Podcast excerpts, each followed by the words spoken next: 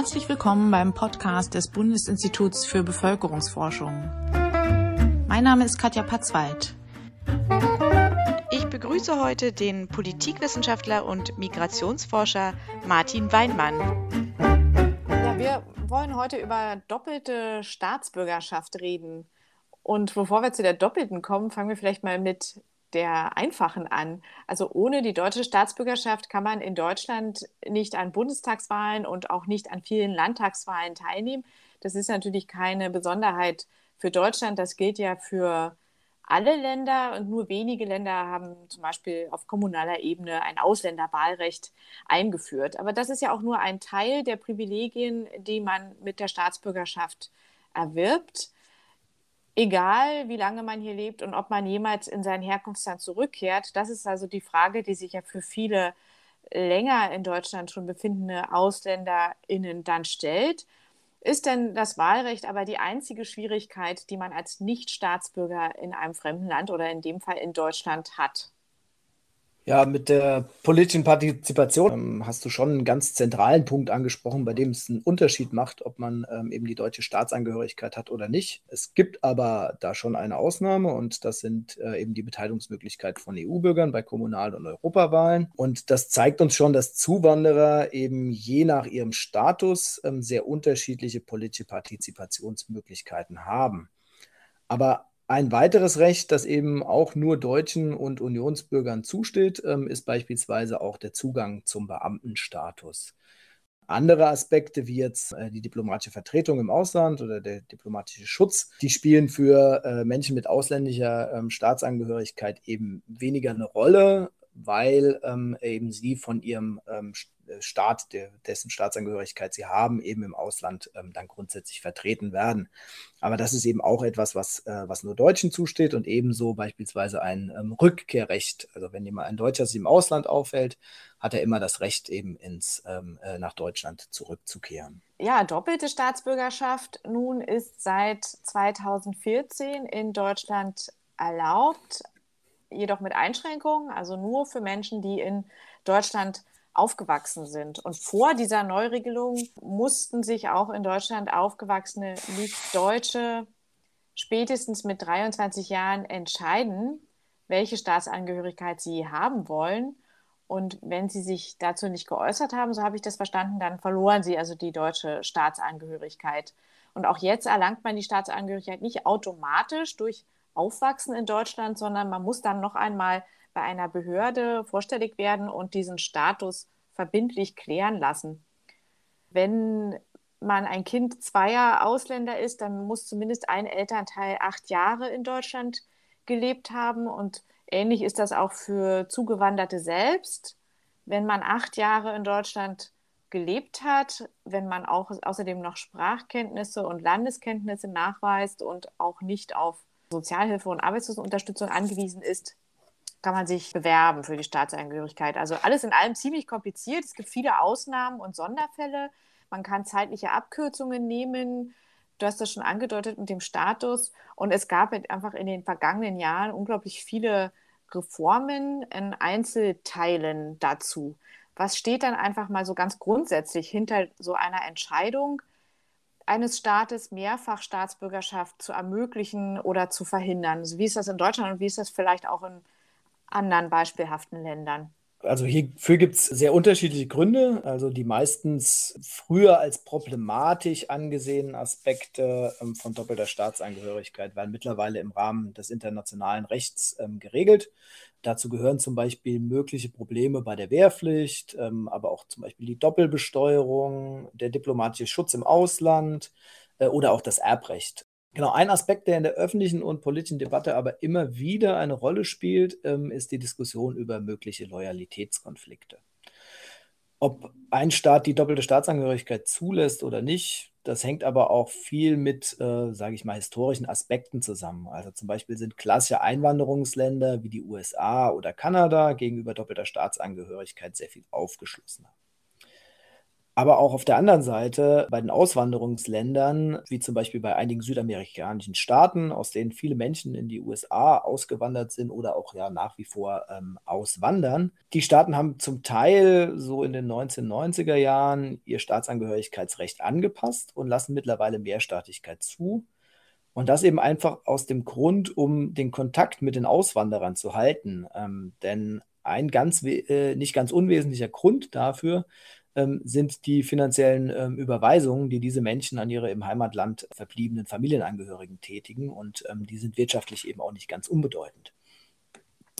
Genau, auch Deutschland scheint sich in ein Land zu entwickeln, das Mehrstaatigkeit zulässt. Ähm, du hattest es schon angedeutet. Ich kann gerne auch noch mal ein bisschen darauf eingehen. Die weitgehende Abschaffung der Optionspflicht von 2014 ist ähm, ein Ausdruck dieser Entwicklung. Ähm, Im Koalitionsvertrag hat die aktuelle Bundesregierung nun sogar angekündigt, dass sie Mehrfachstaatsangehörigkeiten ähm, generell erlauben möchte.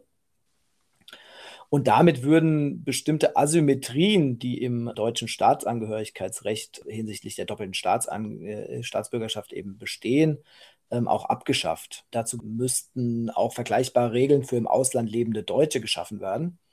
Das heißt, wenn man zum Beispiel bei der Einbürgerung im Inland, also eine Ausländerin, ein Ausländer lässt sich in Deutschland einbürgern, ähm, die Möglichkeit zur doppelten Staatsangehörigkeit ähm, zulässt, dann sollte man dies auch für Deutsche im Ausland tun. Also wenn quasi ein Deutscher sich entscheidet, ähm, dass er die kanadische Staatsangehörigkeit annimmt, dass er dann eben auch die Möglichkeit zur doppelten Staatsangehörigkeit ähm, hat.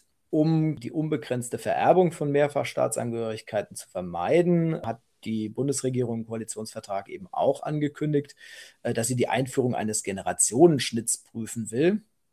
Und das ist ein ähm, sehr interessantes Modell.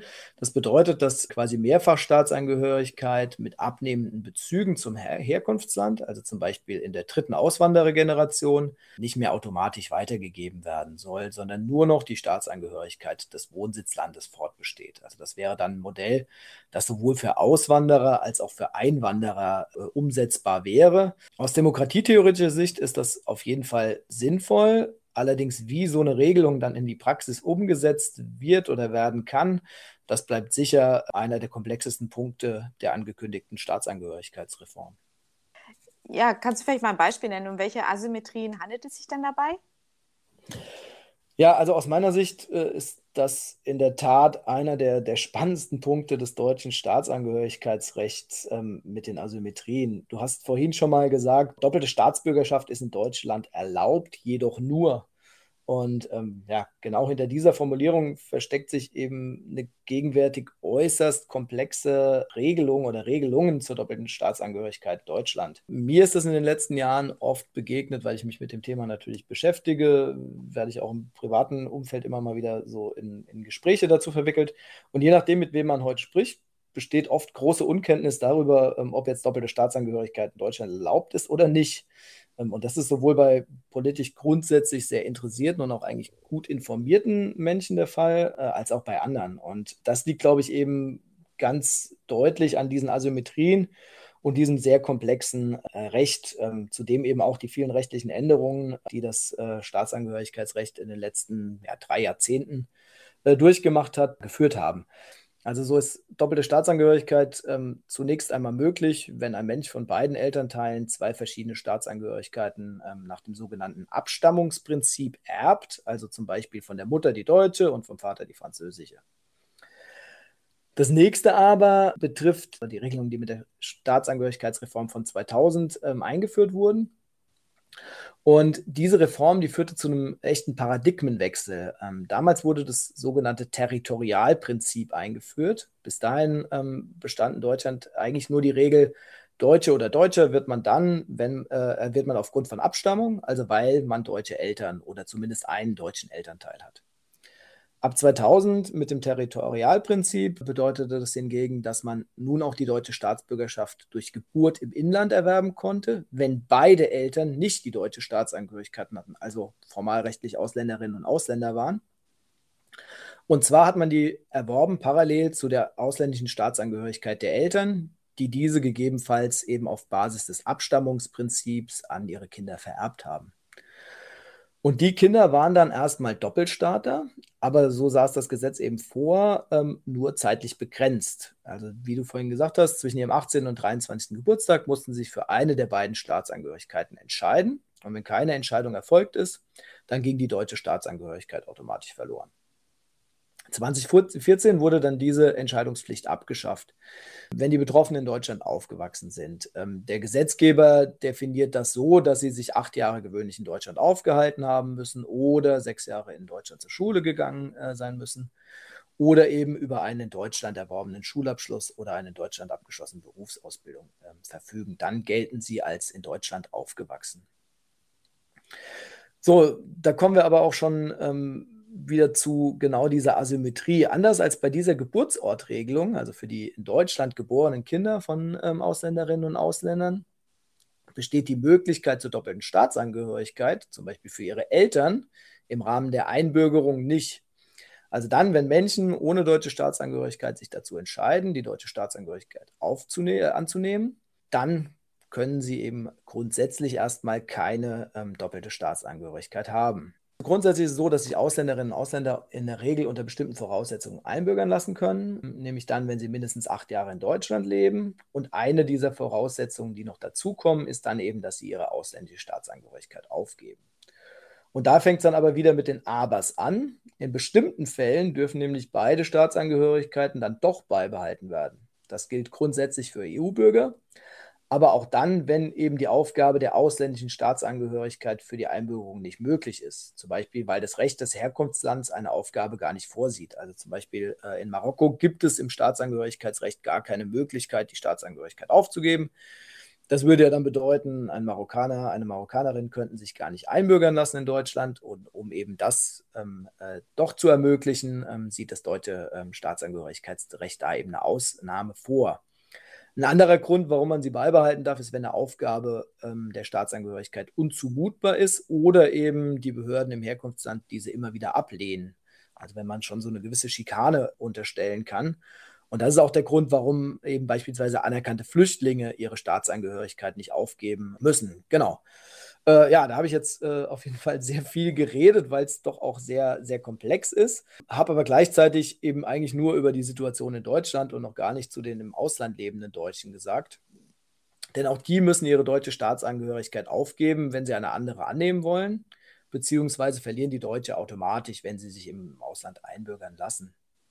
Und auch die im Ausland geborenen Kinder von in der zweiten Generation im Ausland lebenden Deutschen erhalten mittlerweile nicht mehr bedingungslos und unbegrenzt die deutsche Staatsangehörigkeit, wenn sie eben eine andere ähm, bei der Geburt im Ausland erwerben. Ja, sehr komplex. Ich glaube, das Wort werde ich heute noch ein paar Mal verwenden. Also es gibt diese beträchtlichen Unterschiede zwischen Herkunftsländern. Wie viele Menschen haben denn in Deutschland nun die doppelte Staatsangehörigkeit?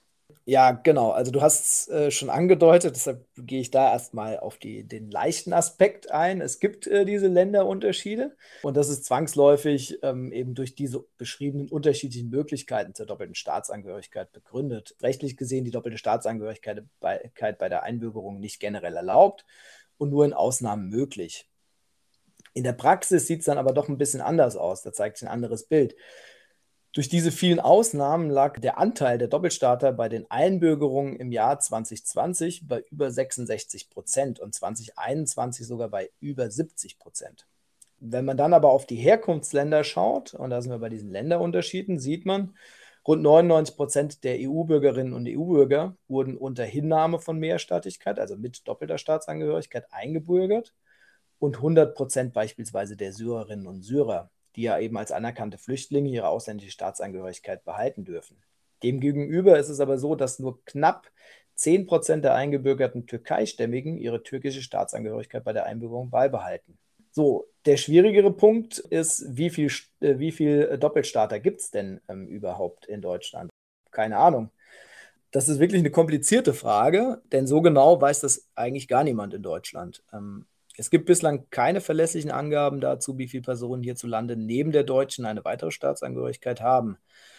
Denn der Mikrozensus und der Zensus 2011, die sind zu deutlich abweichenden Ergebnissen gekommen. Und das ist nicht so ein bisschen Abweichung, dass man sagen könnte, okay, äh, irgendwo hier in dem Bereich ähm, liegt das, sondern das sind wirklich ähm, gravierende äh, Abweichungen. Im Jahr 2011, also dem Jahr der letzten ähm, Volkszählung, hatten laut dem Mikrozensus, also das ist so die, die kleine Volkszählung, die jährlich durchgeführt wird, ähm, über 1,5 Millionen Deutsche ähm, eine doppelte Staatsangehörigkeit. Das wären zum damaligen Zeitpunkt rund 2% der Gesamtbevölkerung gewesen. Der Zensus wiederum, die große ähm, Volkszählung, ist im Jahr 2011 auf Grundlage der Melderegistereinträge aber auf eine ganz andere Zahl gekommen. Die ist auf 4,3 Millionen Personen mit doppelter Staatsangehörigkeit gekommen. Und das wäre dann ein Anteil von fast 6 Prozent der Deutschen zum damaligen Zeitpunkt.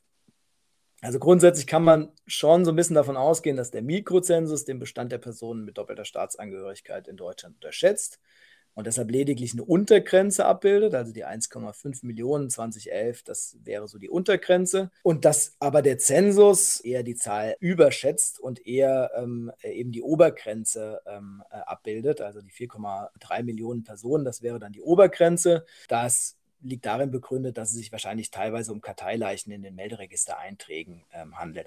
Deshalb darf man ähm, auf jeden Fall darauf gespannt sein, ähm, welche Zahlen jetzt äh, der Zensus 2020 präsentieren wird und ob wir dann ähm, tatsächlich besser Bescheid wissen, wie viele Doppelstarter es in Deutschland eigentlich gibt. Vielleicht können wir da noch mal ein bisschen Licht in das Dunkel bringen. Du hast jetzt von den möglichen Karteileichen gesprochen. Also äh, wenn man sich einbürgern lässt, wird dann noch mal abgefragt, ob man die alte Staatsangehörigkeit behält, also zumindest zu diesem Zeitpunkt, oder wird das gar nicht mit erfasst? Also Grundsätzlich ist es, ist es auch da in der Verwaltungspraxis, ähm, da habe ich jetzt nur, nur sehr wenige Einblicke so, ähm, wenn ich jetzt einen Antrag auf Einbürgerung in Deutschland stelle, der wird geprüft. Und da ich ja grundsätzlich eigentlich mal dazu verpflichtet bin, dass ich meine ähm, äh, ausländische Staatsangehörigkeit aufgebe, um in Deutschland überhaupt eingebürgert werden zu können, muss ich erstmal den Verlust nachweisen, dass ich die Staatsangehörigkeit aufgegeben habe. Damit ist dann diese Voraussetzung erfüllt. Die anderen Voraussetzungen werden auch geprüft und dann werde ich eingebürgert. Sieht jetzt mein Herkunftsland es vor, ähm, dass ich die Staatsangehörigkeit automatisch verliere, ähm, dann ist das ja auch bekannt. Dann ist die, geht die quasi mit dem Erwerb der deutschen Staatsangehörigkeit verloren.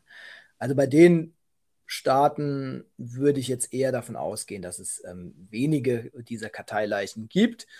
Ähm, aber es kann ja eben so sein, dass quasi jemand erstmal die Staatsangehörigkeit, ähm, die deutsche Staatsangehörigkeit erwirbt und noch eine doppelte Staatsangehörigkeit hat, sich aber später zum Beispiel dafür entscheidet, ähm, aus welchen Gründen auch immer, dass er seine ausländische Staatsangehörigkeit aufgibt. Dann müsste er das äh, quasi der Meldebehörde Behörde mitteilen. Ähm, genau, aber das ist eben nicht, nicht immer der Fall, dass man das tut. Also das ist in, eben im Arbeitskontext ja auch oft der Fall. Wenn man seine Staatsangehörigkeit wechselt, müsste man eigentlich den, den Arbeitgeber darüber informieren.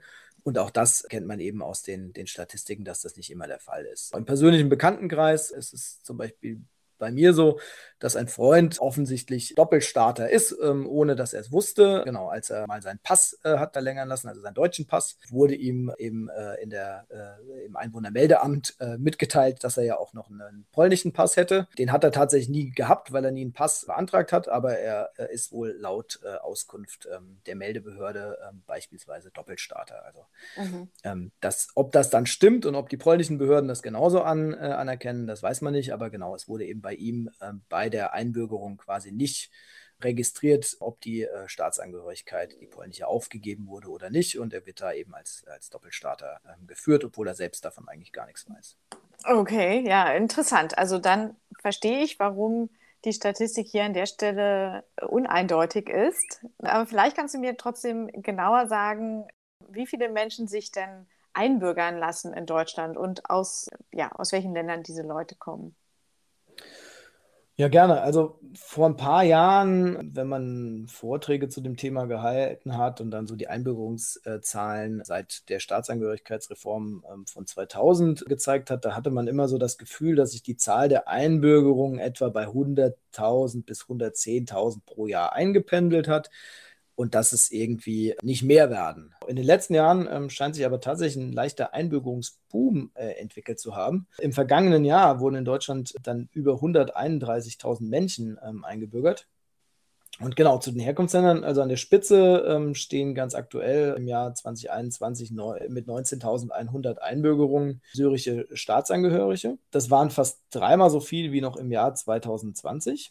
Und das liegt natürlich daran, dass die Personen jetzt nach ihrer Flucht nach Deutschland durchaus bestimmte ähm, Voraussetzungen in zeitlicher Hinsicht erfüllen, um sich einbürgern zu lassen. Also das heißt, die sind ein neues Potenzial für die Einbürgerung geworden und ähm, äh, lassen sich jetzt auch zunehmend einbürgern. Neben den syrischstämmigen Menschen sind aber auch nach wie vor türkische Staatsangehörige von ähm, großer Bedeutung für die Einbürgerung. Ebenso rumänische, polnische und ähm, italienische Staatsangehörige.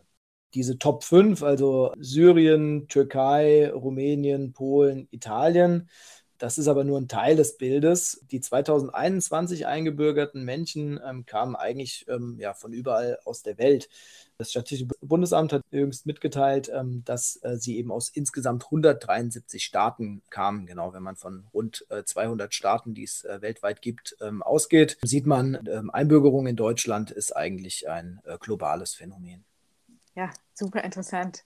Du hast ja eingangs bei den Modellen zur Reform, die jetzt angedacht werden, schon mal gesagt, dass man auch über Generationen nachdenkt und wie sich das sozusagen von einer Generation zur anderen verändert mit der Staatsangehörigkeit oder mit dem Wunsch auch vielleicht nach doppelter Staatsangehörigkeit, habe ich daraus gehört, dass das möglicherweise mit ein Kriterium sein könnte. Und da komme ich auch zur Frage der Verbundenheit mit einem Herkunftsland. Denn ja, also warum, abgesehen von dem Fall, den du geschildert hast, dass dein Bekannter es nicht wusste, dass er die doppelte Staatsangehörigkeit hat, was auch nicht verwundert, wenn das alles so kompliziert ist, dann scheint es ja doch auf der Hand zu liegen, dass Doppelstaatsangehörigkeit attraktiv sein kann für Zuwanderer, wenn sie sich noch ihrem Herkunftsland verbunden fühlen oder vielleicht nicht komplett die Brücken abbrechen wollen, gleich ohne weiteres und gleichzeitig aber dann natürlich auch im neuen Land Rechte und Pflichten erlangen wollen.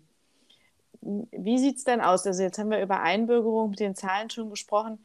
Ist das so, dass Zuwanderer in Ländern mit einer solchen Regelung, also wenn doppelte Staatsangehörigkeit erlaubt ist, auch schneller oder häufiger die neue Staatsangehörigkeit beantragen? Ja, also zum schneller, ähm, das hängt natürlich im Wesentlichen auch daran, welche zeitlichen Voraussetzungen die, einzigen, äh, die einzelnen ähm, Staatsangehörigkeitsgesetze der Länder, in denen sich die Menschen einbürgern lassen, ähm, eben vorsehen. Äh, das heißt, schneller geht es im Wesentlichen nicht. Aber zum häufiger, da gibt es ähm, eben durchaus Forschungsergebnisse dazu. Aber die sind tatsächlich ein bisschen uneinheitlich. Also schaut man sich Studien an, die untersuchen, wie sich die Einführung oder jetzt die Abschaffung doppelter Staatsangehörigkeit in einem Staat auf die Einbürgerung auswirkt, dann zeigen die meisten Studien schon, dass die Einbürgerungszahlen zunehmen, ähm, wenn Möglichkeiten doppelter Staatsangehörigkeit geschaffen werden und abnehmen, wenn solche Möglichkeiten zu doppelter Staatsangehörigkeit abgeschafft werden. Es gibt aber auch ein paar Studien, die dies eben statistisch nicht bestätigen können oder die nur sehr schwache Effekte finden. In einer Studie habe ich bezogen auf Deutschland äh, gezeigt, dass die Möglichkeit doppelter Staatsangehörigkeit für die Einbürgerungsentscheidung ähm, eine entscheidende Rolle spielt längere Zeit in Deutschland lebende Menschen ohne deutsche Staatsangehörigkeit, die die Möglichkeit zur doppelten Staatsangehörigkeit haben, entscheiden sich eher für eine Einbürgerung als diejenigen, für die diese Möglichkeit nicht besteht. Also die Unmöglichkeit doppelter Staatsangehörigkeit ist ähm, bezogen auf Deutschland also durchaus eine rechtliche Barriere für die Einbürgerung. Welche Bedenken haben denn Zuwanderer, wenn sie die alte Staatsbürgerschaft aufgeben müssen, um die neue zu erlangen? Ja, hier geht es eben ganz klar auch um die symbolischen Aspekte von Mitgliedschaft, die auf den, ja, den Gefühlen, den Erwartungen und den Wahrnehmungen der äh, Individuen äh, beruhen. Dazu hat hier am BIP unter anderem der Kollege äh, Nils Witte im Rahmen seiner Dissertation geforscht.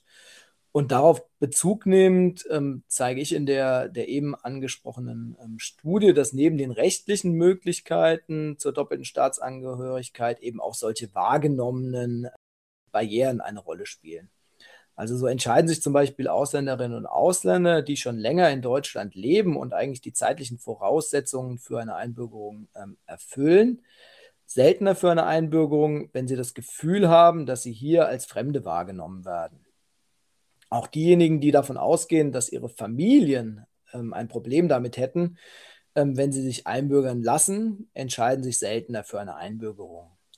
Zudem geben diese Menschen häufiger an, dass die Aufgabe ihrer bisherigen Staatsangehörigkeit einer der wichtigsten Gründe gegen eine Einbürgerung sei.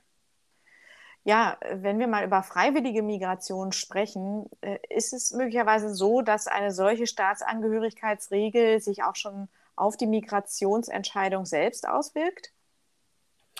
Ähm, ja, vermutlich schon. Also es gibt eine Studie von Wissenschaftlerinnen ähm, der University of California aus dem Jahr 2017. Das ist eine Studie, die sich eigentlich mit Migrationsströmen beschäftigt und die legt nahe, dass Migrantinnen und Migranten ganz gut über die Möglichkeiten der doppelten Staatsbürgerschaft informiert sind und dass diese Möglichkeiten eben ihre Entscheidung, in ein Land zu ziehen, durchaus beeinflussen.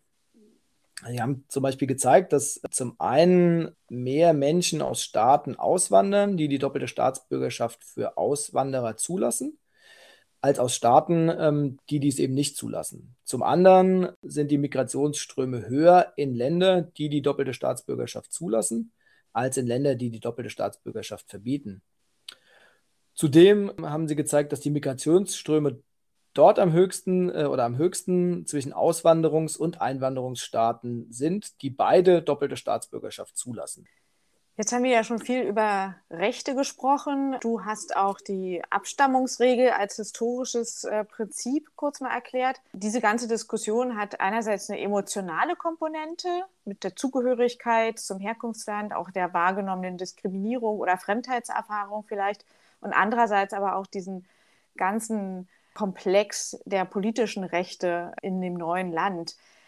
Da habe ich mich nochmal gefragt, also ich habe jetzt relativ synonym Staatsbürgerschaft und Staatsangehörigkeit verwendet. Das sind jetzt aber zwei Begriffe, die nicht notwendigerweise auch synonym sind. Vielleicht können wir da mal nochmal kurz reden. Also neben der Staatsbürgerschaft, die ja eben als die Bürger, also die Rechte äh, stärker betont, äh, könnte man ja statt Staatsangehörigkeit auch nochmal Nationalität als Begriff nutzen, was wir jetzt nicht mehr so wirklich machen, aber wo die Nationszugehörigkeit eben historisch oder nach solchen Abstammungsprinzipien definiert wird. Ich habe auch gelesen, dass beispielsweise für das Grundgesetz manche Personen ja auch als Deutsche gelten, auch wenn sie gar keinen deutschen Pass haben, also keine deutsche Staatsangehörigkeit.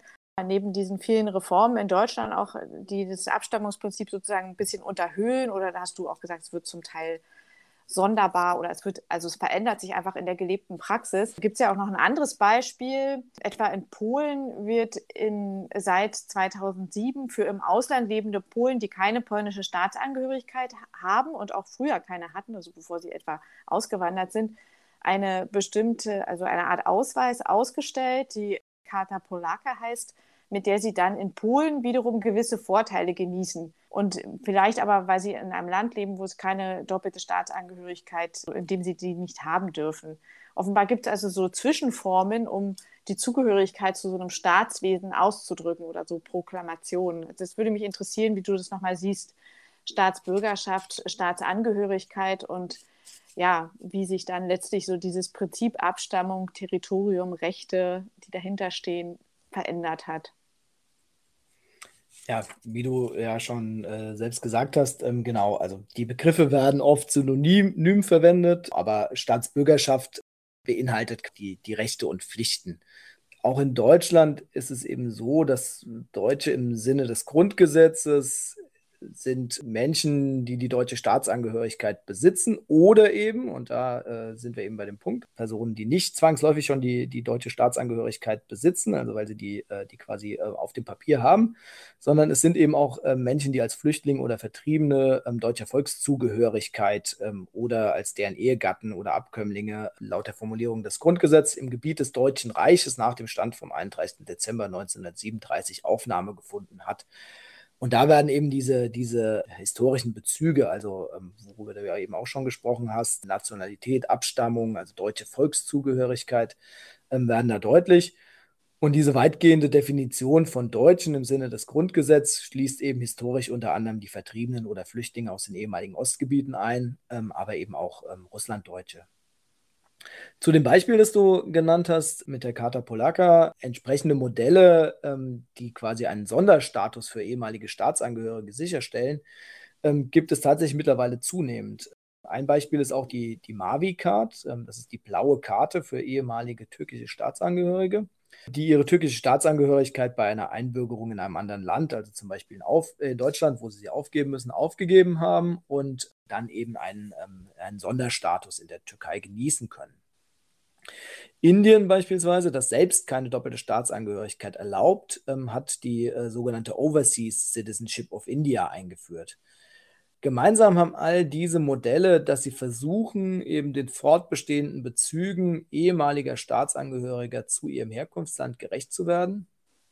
Immer in den Fällen, wenn doppelte Staatsangehörigkeit nicht möglich ist. Also bei ähm, äh, den Personen aus der, aus der Türkei zum Beispiel, wenn in dem Land, in dem sie sich einbürgern lassen, ähm, die doppelte Staatsangehörigkeit nicht möglich ist. Oder im Falle von Indien, wenn Auswanderer aus Indien ähm, sich beispielsweise in den USA einbürgern lassen wollen, aber dadurch eben die äh, indische Staatsangehörigkeit verlieren, ähm, dass die immer noch ähm, Bezüge zum Herkunftsland aufrechterhalten können. Und hier geht es oftmals eben um eine Gleichstellung mit Staatsbürgern mit Blick auf Aufenthaltsrechte, auf Rückkehrrechte, ähm, aber beispielsweise auch ganz wichtig beim Erbrecht und ähm, genau, im Prinzip handelt es sich mit diesen, diesem Sonderstatus mehr oder weniger um so eine Staatsbürgerschaft light, also eine Staatsbürgerschaft ohne Wahlrecht. Ja, das ist eine interessante Formulierung. Das sind alles sehr spannende Entwicklungen. Äh, es läuft zurzeit übrigens auch gerade im Deutschen Historischen Museum in Berlin eine Ausstellung über Staatsbürgerschaften, über die historischen äh, Rechte von Staatsbürgerinnen in Deutschland, Frankreich und Polen. Da wird auch die Kolonialzeit äh, berührt und auch die Tatsache, dass Staatsangehörigkeit beispielsweise lange Zeit für Frauen kein eigenständiges Merkmal gewesen ist, sondern sie die Staatsangehörigkeit des Ehemanns bekamen bei einer Heirat. Und das war in Deutschland bis in die frühen 50er Jahre übrigens der Fall. Also da ist also auch neben der sogenannten Abstammung ja ganz klar so eine politische Regelung dabei, also welche Rechte eine Person äh, genießen darf, ganz egal, ob sie da irgendwo geboren wurde oder nicht. Wir konzentrieren uns aber auf die Gegenwart und deswegen möchte ich noch mal einen Dreh kurz nehmen mit Blick auf die politischen Rechte und auch sonstigen Arbeitsmarktrechte, beispielsweise von Zuwanderern, ist bei uns ja seit vielen Jahren die Rede davon, dass wir gern weniger Barrieren etwa für eine Karriere im öffentlichen Dienst hätten, bei Lehrkräften in der Polizei oder auch im Katastrophenschutz, wo überall händeringend auch Leute gesucht werden. Wäre denn doppelte Staatsbürgerschaft auch ein Weg oder Mittel, dass man mal überlegen, andenken sollte, wenn man mehr Zugewanderte für diese Dienste anwerben will? Ja, mit der Frage bietest du mir jetzt natürlich die Möglichkeit, meine aktuellen Hauptforschungsthemen miteinander verknüpfen zu können. Also natürlich. Also doppelte Staatsangehörigkeit und die kulturelle Diversität in der Verwaltung. Über die kulturelle Diversität haben wir auch schon im Podcast ähm, hier in einer anderen Folge gesprochen. Ja, aber leider kann ich die Frage nicht befriedigend beantworten ähm, ohne ins Mutmaßen zu kommen, was man natürlich als empirischer Sozialforscher nur sehr ungern macht. Ähm, aber versuchen wir uns zumindest mal dem Thema anzunähern. Also der Zugang zum öffentlichen Dienst ähm, steht grundsätzlich, darüber hatten wir schon mal gesprochen, auch nicht Deutschen offen. Aber eine Ausnahme stellen die anfangs schon erwähnten Beamtenpositionen dar. Also Beamte dürfen nur Deutsche oder Unionsbürgerinnen und Unionsbürger werden. Das heißt, Menschen ohne deutsche Staatsangehörigkeit können zwar zum Beispiel als Lehrkräfte im Angestelltenverhältnis arbeiten, aber eben nicht als Lehrkräfte verbeamtet werden. Der Zugang zum Polizeidienst steht ihnen dann beispielsweise eben auch nicht offen, weil dafür muss man eben Beamter sein. Und solche Aspekte rechtlicher Gleichstellung spielen für die Einbürgerung durchaus eine Rolle. Ähm, in der BAMF-Einbürgerungsstudie von 2011 geben fast 90 Prozent ähm, der seit längerem in Deutschland lebenden Befragten ohne deutsche Staatsangehörigkeit ähm, als einen Grund für eine mögliche Einbürgerung an, dass sie mit den Deutschen rechtlich gleichgestellt sein wollen. Das umfasst natürlich auch einen möglichen Zugang zum Beamtenstatus, aber eben auch nicht nur, sondern ganz wesentlich ja auch das Wahlrecht.